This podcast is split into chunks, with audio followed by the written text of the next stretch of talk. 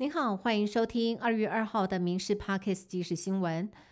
国民党新科立委韩国瑜和立委江启臣当选立法院正副院长，立法院长罢免立即登上了 Google 热搜。不过，目前并无法律针对立法院长罢免有所规定，而由于韩国瑜是属于部分区立委，也不适用罢免规定。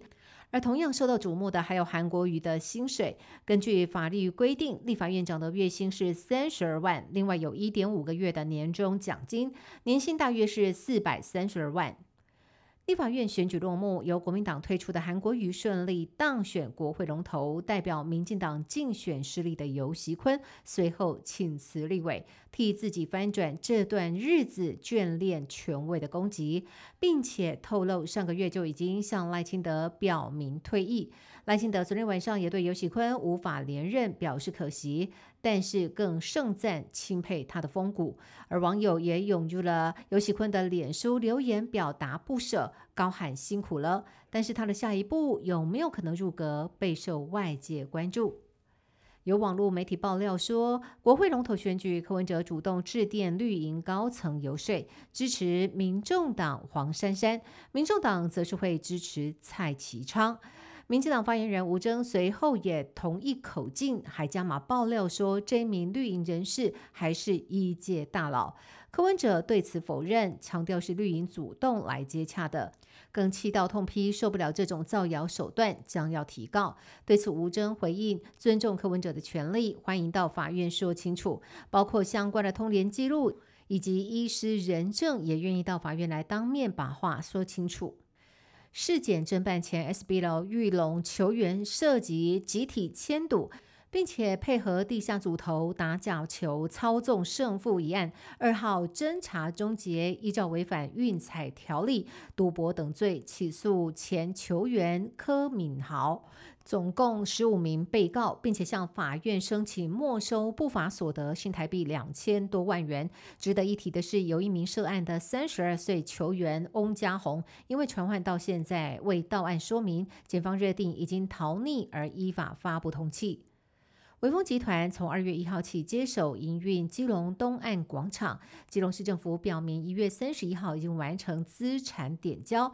但是，原负责商场营运的 Net 公司在今天到基隆地检署提告，主张拥有二到四楼建物产权点交不合法，控告市长谢国良以及市政府交通处长、锦义分局长等多人强盗毁损、强制等罪。市长谢国良说明，二到四楼产权确实是市政府所有。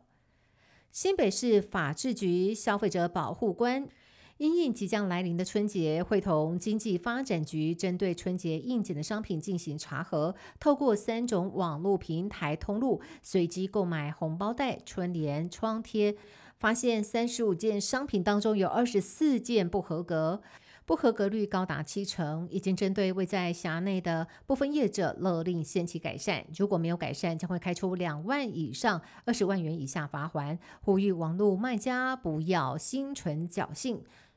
三十二岁英国百亿串流创作歌手红发艾德二度莅临台湾，将于周六在高雄世运主场馆举办演唱会，也邀请到英伦情人卡伦史考特担任暖场嘉宾。昨天下午，两人一同抵达高雄小港机场，多位歌迷到场接机，他也平易近人，来者不拒，和歌迷粉丝自拍聊天。今天更前往了高雄港知名的黄色小鸭一起拍照。